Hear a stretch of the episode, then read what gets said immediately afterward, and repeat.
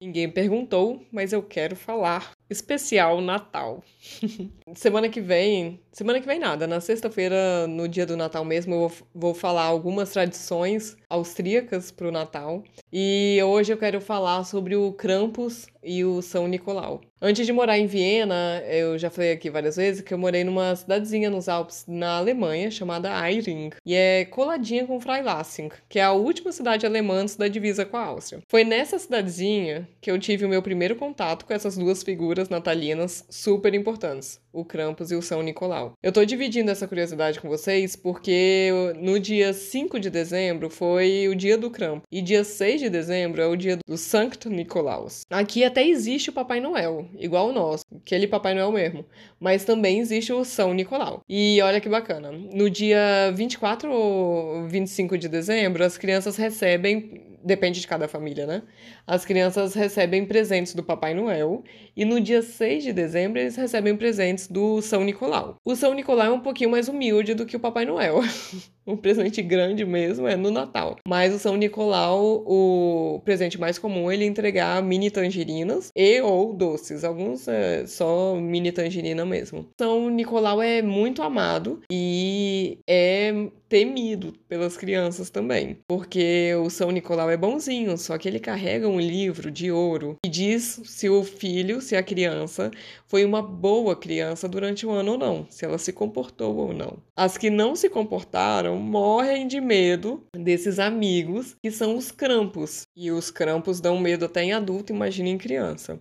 Daqui a pouco eu falo um pouquinho mais sobre eles. Só fazendo parênteses é que os pais realmente têm costume de contratar alguém para se vestir de São Nicolau e eles contam tudo que os filhos fizeram de bom e de ruim. E aí as crianças realmente acreditam que, que o São Nicolau sabe de tudo que o livro de ouro do São Nicolau realmente tem tudo escrito sobre a vida deles. Como eu disse antes, o São Nicolau não tá sozinho. É, às vezes tem bruxa que fica varrendo os pés das pessoas. E ele também vem acompanhado dos crampos, né?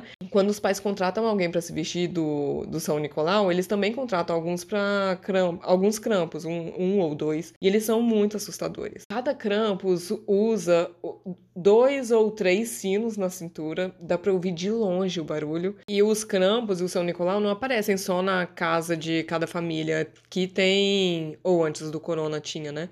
Desfiles. Então, sempre tem lugar para você ir para rua e para ver os Krampus e o, o São Nicolau. E antes e depois do desfile, os Krampus ficam na rua. Onde tem um, tem vários. Eu tenho um vídeo no YouTube bem antiguinho, mas os Krampus são aquilo ali.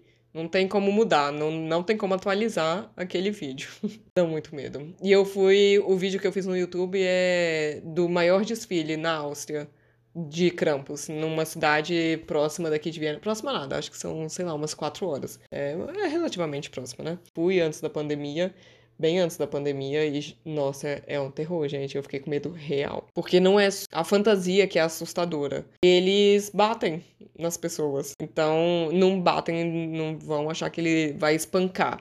Mas eles dão umas chicotadinhas, assim, no pé, sabe? Dá, dá medo, dá medo. Eu vou deixar esse vídeo aqui na descrição para vocês terem uma ideia de como que eu tô falando. Quem é do sul já vai conhecer, né, esse esse essa parte da tradição, porque parece que no sul do Brasil também eles também têm. Eu esqueci o nome, mas eu me lembro que uma quem assiste o YouTube é o que, gente, né? Seguidora, né? Uma telespectadora ela comentou que, que tem lá no sul do Brasil também, falou até o nome, mas eu me esqueci. Não é Krampus, é um nome diferente. Mas enfim, voltando para quando é em casa, o São Nicolau contratado e o Krampus contratado, quando o São Nicolau vai lendo o livro perto das, dos pais e das crianças, ele fala mais ou menos assim: "Ah, neste ano o fulaninho de tal foi muito bom nisso, nisso e naquilo outro, mas eu também sei que você fez isso e isso de errado". E a cada coisa errada que o santo vai anunciando, um Krampus Krampus, que tá geralmente encostado na porta da casa ou tá ali por perto,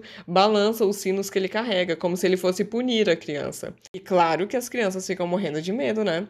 Aí parece que se a criança, se o São Nicolau no final da leitura falar que foi uma criança ruim, o Krampus coloca a criança num saco e, e leva embora. Gente, pensa no terror da criancinha. As histórias infantis alemães, austríacas, germânicas são de, de assustar real. Sério mesmo, não, Não vou manter essa cultura de contar pra minha filha, não, porque tadinho, eu morro de dó. E no. que eu tava contando no início do primeiro contato que eu tive com Krampus, na, na cidadezinha lá dos Alpes. Gente, eu me lembro que eu tive que ir aos Correios. E era. fui sozinha, o meu marido tava no trabalho e tal.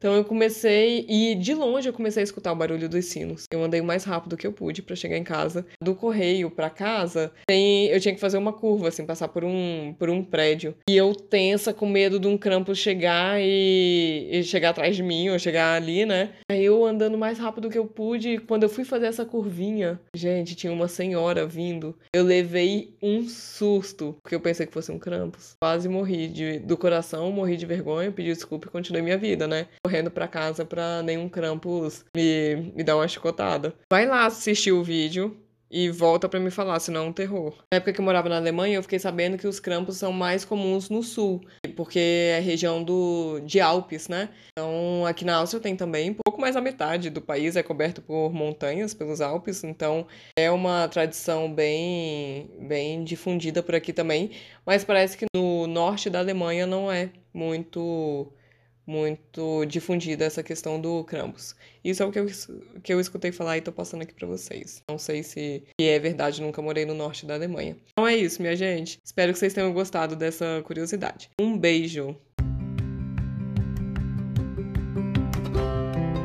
Agora é a sua vez de mandar a sua pergunta. Na descrição de cada episódio tem um link para você mandar sua dúvida em áudio. Pode ser sobre qualquer assunto. O que você quiser saber, vai lá, aperta no link e pergunte. Eu sei, dá um pouco de vergonha. Você acha que eu tô aqui como? A minha dica é: não pensa muito. Vai lá, clica, faz o áudio, nem precisa escutar para ver se ficou bom. Aperta enviar e a sua dúvida pode ser o próximo episódio. Não ia ser o máximo? Ah, se você acha mais prático, pode enviar sua pergunta em áudio também lá na mensagem privada do Instagram. Meu perfil é @vivaviena com um N só. Um beijo e muito obrigada por participar.